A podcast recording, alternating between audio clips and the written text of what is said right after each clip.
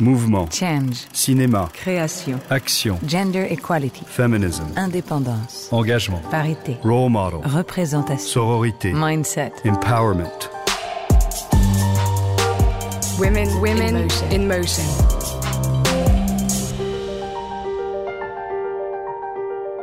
Être actrice, se mettre tout entière au service de la vision de réalisateurs et de réalisatrices, mais pas seulement, cultiver aussi une part créative, plus intérieure, et exprimer son propre rapport au monde via l'art et le dessin, telle est la recherche et l'équilibre de mon invitée, l'actrice et artiste Louise Bourgoin. Je suis Géraldine Saratia et vous écoutez Women in Motion, le podcast de Kering depuis 2015. Kering a en effet créé ce programme, Women in Motion, qui vise à mettre en lumière les femmes dans les arts et la culture. Elle est devenue, dit-elle, actrice par accident. Repérée alors qu'elle est Miss Météo sur Canal+, Louise Bourgoin crève l'écran en 2008 dans La fille de Monaco d'Anne Fontaine aux côtés de Fabrice Lucchini.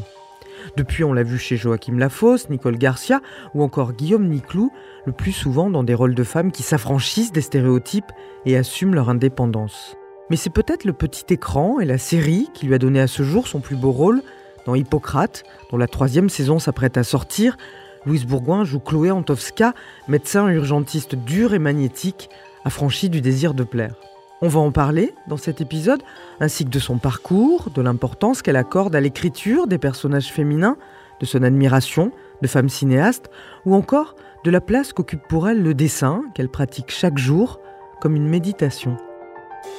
Mais pour commencer, écoutons-la nous parler de ses années aux beaux-arts qui ont, dit-elle, modelé et façonné sa façon de voir le monde.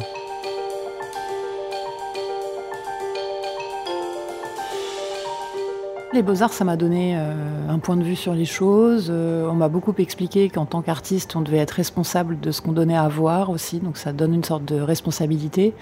Mais j'y suis entrée à 17 ans, euh, juste après le bac, sans école préparatoire. Donc je pense que j'y étais un peu trop jeune. Je pense Ouais. que ça aurait été idéal d'y entrer à 27, 28 ans. À l'époque, j'ai beaucoup copié des artistes féminines que j'adulais, euh, à savoir Marina Abramovic ou Louise Bourgeois, euh, Annette Messager, Sophie Calle. Et si ça m'a un peu conditionné au métier suivant, c'est que bah, c'était des artistes contemporaines qui travaillaient aussi beaucoup avec de la vidéo, euh, les images. Je pense à No Sex Last Night, par exemple, de, De Sophie Calle, qui m'a beaucoup marqué à l'époque.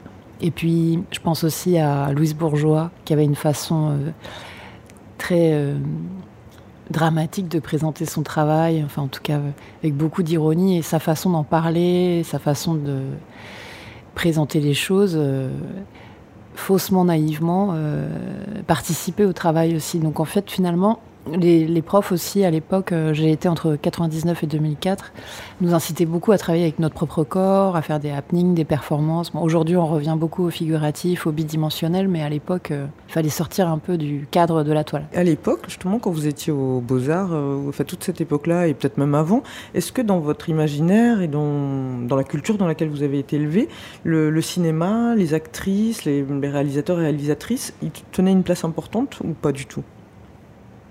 Mes parents étaient très cinéphiles. Ouais. Et hum, je suis toujours beaucoup allée au cinéma euh, par moi-même. Je me souviens que j'ai vu Kids de Larry Clark à 14 ans, que ça m'a beaucoup marqué. Parce que c'était interdit au moins de 16 ans d'abord. Et puis euh, parce qu'il y avait une sorte de jeunesse qui jaillissait, euh, un naturel comme on n'avait jamais vu, quelque chose qui trichait pas. Et ça m'a énormément marqué. Je parle de ce film parce que j'allais à 14 ans par moi-même au cinéma et que ma mère m'a toujours laissé très libre. Puis ensuite, j'ai eu des cours de cinéma aux Beaux-Arts. Donc j'ai étudié euh, tous les grands cinéastes, euh, Fellini, enfin les... Et les femmes cinéastes, ça vous intéressait déjà ou... on parlait beaucoup de Chantal Ackerman et d'Agnès Varda. Et puis finalement, hum, depuis dix ans, il y a beaucoup plus de femmes metteurs en scène aujourd'hui. Et, et je trouve que les rôles féminins sont de plus en plus intéressants grâce à ça. Ça vous a étonné justement Chez par- les hommes et chez les femmes, parce que les femmes finalement ont donné un autre regard qui inspire les hommes. Les films de Claire Denis aussi, beaucoup, très important. Beau travail, ça m'a beaucoup marqué. euh. Et puis euh, euh, le dernier qu'elle a fait avec Amour et acharnement m'a bouleversée. J'ai adoré ce film avec Oui. Juliette Binoche et Vincent Lindon. C'est vraiment un huis clos, euh, l'explosion d'un couple à travers une histoire d'amour passionnel qu'une femme dans ce couple va revivre. et elle est très toxique d'ailleurs, mais ça m'a vraiment bouleversée. C'est une de mes réalisatrices préférées. Et puis, dans la nouvelle génération, bah, j'aime beaucoup Justine Triet. J'ai adoré le travail de la réalisatrice qui a fait Aftersun, Charlotte Wells. Vous, justement, euh, entre les beaux-arts dont on parlait et puis le cinéma dont on va parler, vous avez fait un passage très remarqué hein, à la télé et vous disiez euh, J'avais envie de faire rire. Ça, c'était quelque chose qui vous habitait depuis longtemps? Ah bah, J'avais certainement pas envie de me prendre au sérieux à l'époque euh, et j'avais envie justement de sortir de l'idée euh, très convenue et convenable de présentatrice météo. Euh, c'était pour moi euh, un prétexte à l'humour et une sorte de fausse chronique. Quoi. D'ailleurs, j'ai déclamé la même météo au mot près pendant deux ans. En fait, c'était avant et après que ça se passait. Et ils étaient tout à fait d'accord et m'ont laissé carte blanche en fait. Mais je me souviens qu'au casting, il y avait que des mannequins avec moi qui sortaient de l'agence Elite. J'étais la seule qui l'était pas et et donc, il y avait une volonté comme ça d'une jeune femme belle, mais on m'a pas dit on veut que tu sois drôle, euh, on va te présenter un auteur, etc. J'ai tout fait par moi-même et puis progressivement, ça a pris de la place. Euh.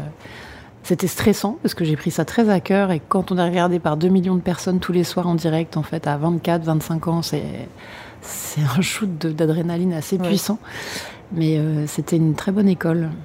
Faire rire, ça vous a toujours euh, intéressé, même dans votre travail aux Beaux-Arts, il y avait de l'humour, enfin, où il y avait euh, à la fois de la provocation et l'envie de faire rire. oui, mais en fait, en fait c'était euh, le mouvement postmoderne qui nous inspirait parce qu'en fait, c'était complètement. Bah, il y avait un livre entier édité par Beaux-Arts Magazine sur l'idiotie et c'était très à la mode au début des années 2000. le détournement, le, la parodie, euh, l'emprunt, la citation. Donc, euh, en fait, ça m'a influencé jusqu'à atteindre cette chronique qui était très populaire et qui, n'avait plus rien à voir avec l'art, mais ça m'a ça m'a conditionné, mais pour le mieux, je pense. Est-ce que ça vous a plu aussi ce rythme un peu effréné, quotidien, qui fait que on produit? Alors c'est pas toujours génial, parfois c'est génial, mais ah il y avait énormément de flops et de, de, bides énormes dont je me remettais très mal d'ailleurs avec un public qui n'applaudit pas, qui ne rit pas, qui n'a pas compris, ou un micro qui fonctionne pas, un artiste qui se désiste au dernier moment, qui est plus face à vous, donc euh, vous faites quand même la blague parce qu'il n'a plus le temps d'en écrire une autre. Enfin, oui, j'ai accumulé pas mal de déconvenus. Parfois, euh, c'était euh, la tentative qui était drôle, et puis. oui, on fait. Oui, on fait. Et puis, c'est drôle, mon père m'enregistrait tous les soirs sur son magnétoscope. Et il regardait euh, bout à bout ces trois minutes de météo, les unes à la suite des autres, et il m'avait dit ça raconte quelque chose. Qu'est-ce qu'il voulait dire? Bah, il y avait un truc qui sortait de moi euh, malgré tout ça, en fait. Euh. mais moi, j'ai pas grandi avec mon père, je l'ai assez, enfin, je l'ai vu ponctuellement, et donc c'était touchant pour moi de savoir qu'il regardait tous les soirs. Je m'adressais un peu à lui, il était un peu avec moi en direct tous les soirs, et son regard était important pour moi à l'époque.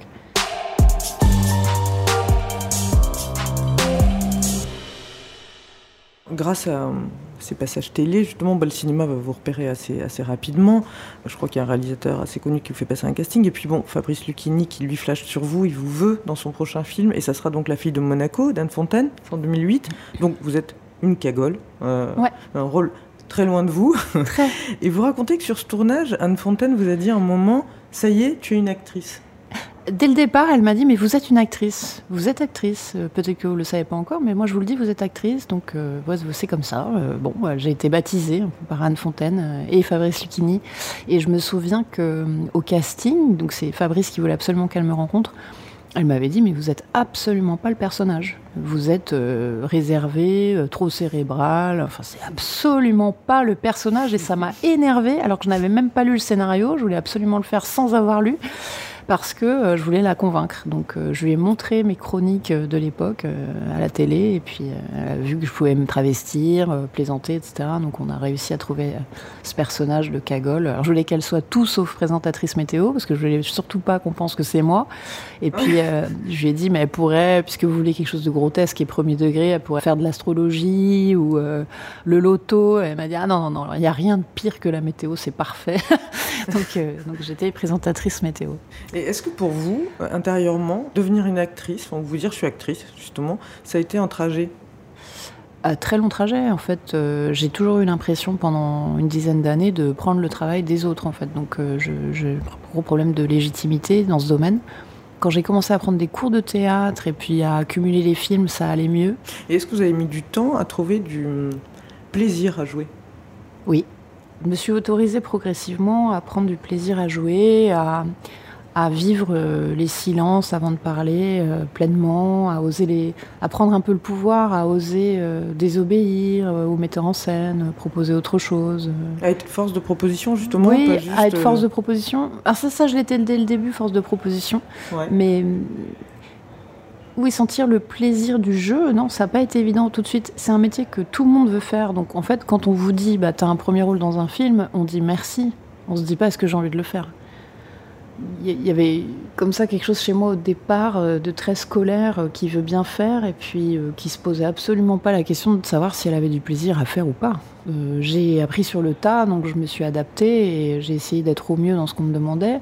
Au, dé- Ouais. au début, j'ai tellement sacralisé le cinéma que j'avais aucun problème à écrire des textes humoristiques pour moi-même à la télévision, etc. Mais j'avais du mal, par exemple, à oser réécrire des Ouais. textes de scénario. Je, je les sacralisais beaucoup. Est-ce que c'est justement à l'époque euh, de Un beau dimanche que vous avez tourné avec Nicole Garcia, justement aussi, que ça s'est un peu débloqué? Ça a été une étape euh, majeure parce qu'en fait, euh, elle m'a dirigée et qu'elle est elle-même actrice et elle m'a appris beaucoup de choses dans le jeu, notamment que euh, la position de départ donne l'élan du jeu aussi et que finalement, euh, sans se poser des questions trop psychologiques sur le personnage, on peut donner une émotion juste par la posture de départ ou par le mouvement en fait. Ouais. J'ai un peu plus senti mon corps par elle. Je l'aime beaucoup, je la vois toujours, euh, je- je me sens très proche de Nicole. Ouais. D'ailleurs, je l'ai pas citée, j'aurais pu la citer parmi les femmes qui m'ont Ouais. beaucoup inspirée parce que Un week-end sur deux, c'est un de mes films préférés avec Nathalie Baye et c'est un film majeur pour moi sur l'émancipation féminine et la difficulté que c'est aujourd'hui euh, de travailler et d'être mère et de vivre sa passion tout en étant mère. Aujourd'hui, on demande aux femmes de travailler comme si elles n'avaient pas d'enfants et puis euh, de s'occuper de leurs enfants comme si elles travaillaient pas et surtout d'avoir un corps de femme euh, qui n'a pas d'enfants et qui ne travaille pas en fait. Euh,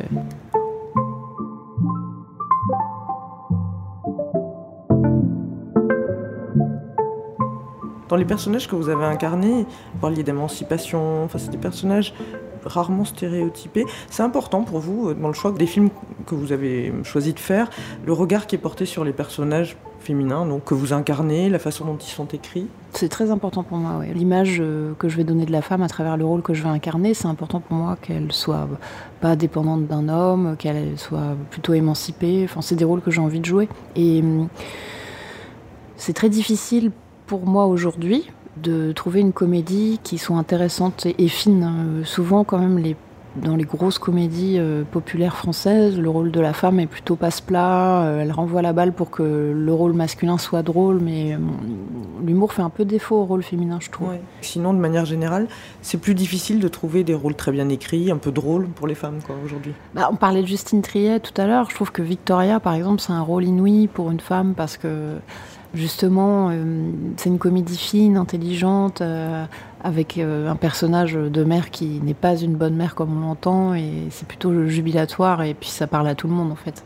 Souvent, j'ai toujours eu l'impression qu'en lisant des scénarios euh, écrits par des mecs euh, de comédie, c'est comme s'ils se disaient bon, tiens, si j'étais une femme, qu'est-ce que je penserais, qu'est-ce que je dirais, au lieu d'écrire comme pour eux et de changer le prénom quoi, avec un prénom féminin. C'est toujours une sorte de prisme qui est un peu réducteur. Un fantasme et qui n'est pas forcément toujours facile à incarner quand on est une femme. C'est souvent assez obtus et étroit, quoi, je trouve. Ouais. Mm. Par exemple, quand j'ai commencé à jouer dans Hippocrate, j'ai adoré le fait que tout d'un coup j'avais le droit d'être brillante, de jouer une femme brillante. Ça, on m'avait jamais proposé de jouer ça. Comme si physiquement, bon, bah, je pouvais pas l'être, quoi. Je sais pas, il y avait un truc. euh, je suis major de promo, je suis brillante. Enfin, il y a Vous plein êtes de. Chloé Antowska, vous êtes Ouais, une je suis Chloé. Antosca, mais c'est Ouais. c'est vrai que jusqu'ici, j'avais des rôles de filles plus populaires, euh, qui n'avaient pas fait d'études. euh, ouais. Donc ça a changé aussi beaucoup de choses pour moi. Je reçois des rôles différents depuis. ouais. Bon, C'est une femme qui est très droite, euh, même physiquement, comme ça, qui est un peu dure aussi. Elle n'a pas forcément la, la- la douceur qu'on attribue souvent à des personnages Exactement, féminins. elle C'est cherche, pas, elle cherche pas à séduire, elle est absolument pas douce, euh, elle euh, se passe parfaitement des hommes aussi, parce qu'elle vit complètement seule, et là je viens de terminer la saison 3, mais je, peux conf- je confirme qu'elle est très seule. Et puis, bah, un peu comme Adèle Blanc-Sec finalement, c'est ce Ouais. qui m'avait plu aussi chez Adèle Blanc-Sec, Donc, qui est un peu une Indiana le, Jones. le fait qu'elle soit autosuffisante, quoi. Ouais. Ça vous plaît, ça, de jouer des personnages qui sont un peu affranchis de l'obligation de plaire Ah, beaucoup, c'est hyper important pour moi. bah, je me sens utile parce que je, donne un exemple de femme qui arrive sans homme, quoi. Et moi, j'ai entendu toute mon enfance et toute mon adolescence que ma mère avait raté sa vie parce qu'elle était sans papa et que, enfin, qu'elle était célibataire et que, en fait, c'était une sorte de demi-vie, quoi, à l'entendre. Vie gâchée, vie ratée, comme si on pouvait pas exister par nous-mêmes. J'étais complètement conditionnée. Hippocrate, vous disiez aussi, c'est le, je crois que c'est un des premiers projets euh, dans lesquels vous n'aviez pas de scène de sexe à jouer. Ouais, et je suis très couverte d'ailleurs, je suis en col roulé. Euh, effectivement, souvent dans mes films, j'ai toujours eu une scène de sexe, et là, c'est la première fois effectivement que je propose autre chose. Et aussi, on a beaucoup voulu m'amoindrir, enfin me rétrécir au cinéma. Par exemple, euh, d'autres Dans mon corps, ouais, il fallait que je sois quand même un peu plus petite que le rôle euh, principal masculin. Et je suis très grande, je fais 1m80, donc j'ai toujours senti que c'était bien que je me déhanche pour être un peu moins grande, que je sois toujours à plat, etc. Et dans Hippocrate, j'ai pu vraiment euh, me tenir très droite et être volontairement très très grande par rapport aux autres. Et c'était agréable, c'était appréciable. Vous me parliez tout à l'heure de réalisatrices qui vous plaisaient beaucoup. Est-ce que vous, vous avez eu des, est-ce que vous avez des modèles d'actrices? Est-ce qu'il y a des actrices qui vous inspirent beaucoup? À chaque fois que je dis Isabelle Huppert, je me dis qu'il faudrait quand même que je change un peu. Alors, euh, ouais, la Giulietta Massina, qui, est une de mes actrices préférées, qui joue dans tous les films de Fellini, euh, notamment dans Les Nuits de Cabiria, je la trouve incroyable parce qu'elle est, très terrienne, très concrète, elle a une profondeur euh, vraiment qui est d'une humanité euh, bouleversante à chaque fois. Elle est, brillante. Et puis, parmi les actrices contemporaines, j'adore Michelle Williams ou encore euh, l'actrice euh, de The Handmaid's Tale, Elisabeth Moss.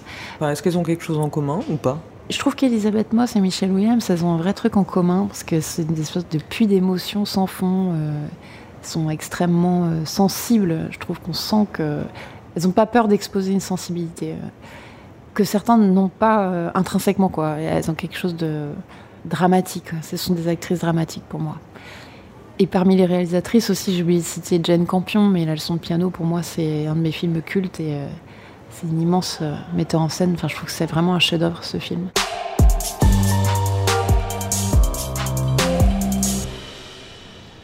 Alors Louise, vous vous dessinez depuis presque toujours. Oui. Qu'est-ce qu'elle représente cette pratique pour vous? Une forme de méditation. Ça canalise beaucoup mes émotions et puis ça me permet. Euh, j'ai un cerveau vraiment sinueux et tortueux et c'est comme si euh, le fait de dessiner euh, comme ça avec une ligne simple lentement, ça me permettait de dénouer des choses. J'aime beaucoup mettre sur papier des imbrications de corps, mais finalement c'est pas le brique chez moi en fait. C'est j'aime bien ne pas faire de dessin au crayon au préalable et dessiner directement sur la feuille, ce qui crée des invraisemblances anatomiques puisque personne ne pose pour moi avec tout sort de mon cerveau. Et j'aime beaucoup euh, retomber sur mes pieds quand j'ai fait une erreur. Et donc ça crée d'autres imbrications qui cachent celles qui sont ratées.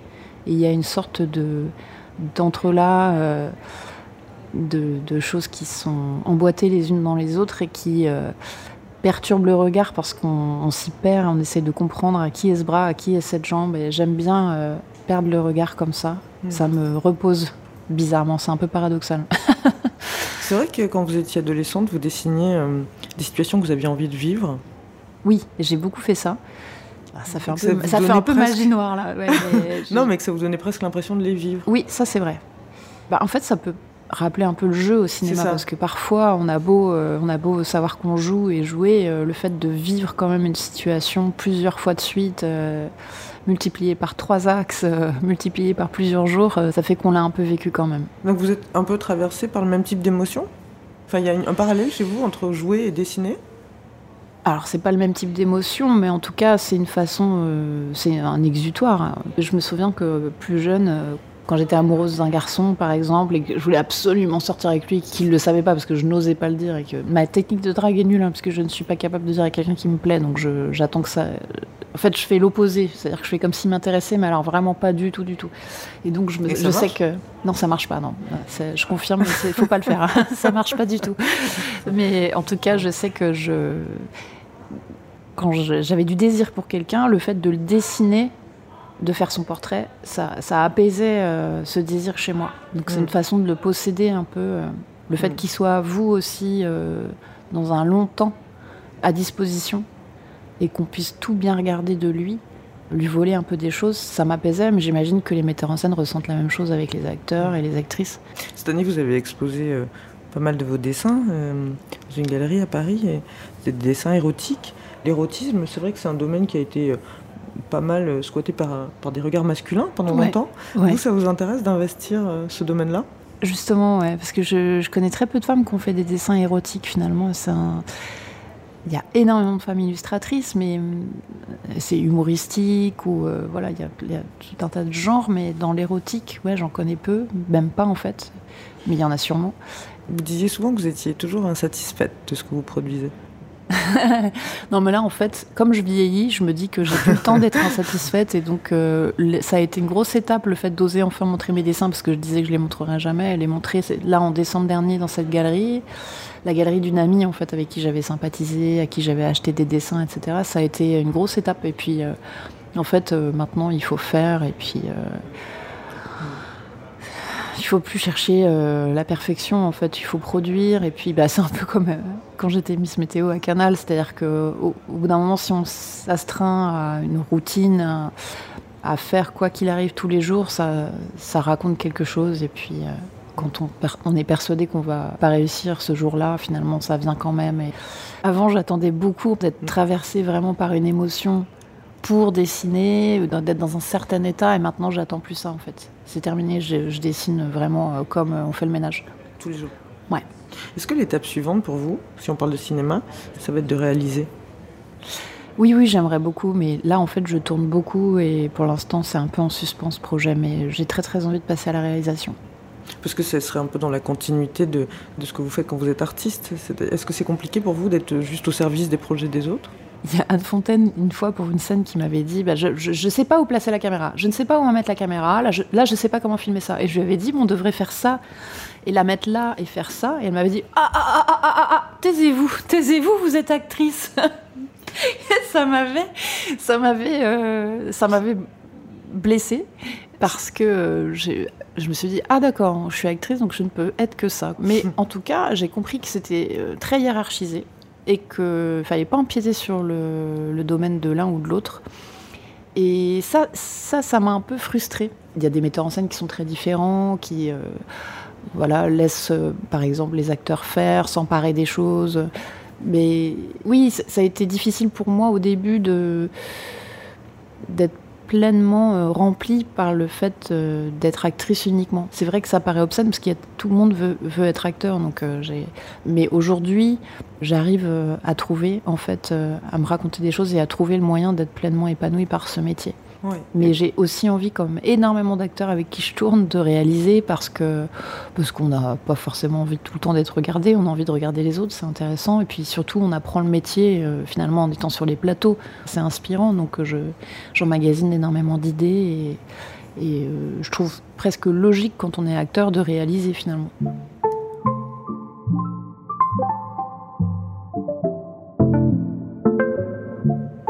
Est-ce que pour vous, la sororité, ça a un sens En fait, je, depuis que j'ai cet agent de dessin, qui est aussi agent littéraire, Ariane Geffard, euh, j'ai rencontré euh, Iris Bray notamment, Mhm. beaucoup d'actrices euh, pour des réunions justement sur euh, la façon dont on est perçu ou les problèmes qu'il peut y avoir en plateau qui sont pas dénoncés ou alors euh, aussi le fait qu'il n'y a pas encore d'association qui défendent les actrices donc c'est en train de se monter et j'ai trouvé ça hyper intéressant et c'est vrai que c'est un métier où on peut se sentir un peu isolé et c'est très important de pouvoir échanger sur les salaires avec les autres actrices euh, et euh, se soutenir mutuellement. Donc je trouve que c'est euh, une très bonne chose.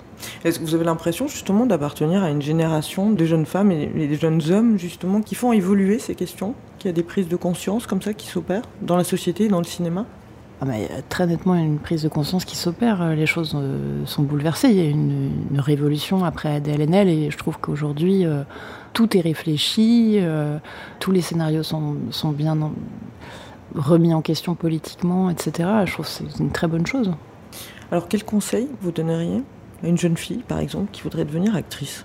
Bah, moi, je suis un cas de figure assez particulier parce que ça m'est un peu tombé dessus. C'était pas prévu. J'ai pas fait les études pour ça, donc j'ai eu une chance énorme parce que je suis très heureuse aujourd'hui de jouer. Mais pff, quel conseil donner? Moi, ce qui me permet, parce que je pense qu'il faut, c'est Lorraine Bacal qui dit ça. J'adore cette phrase.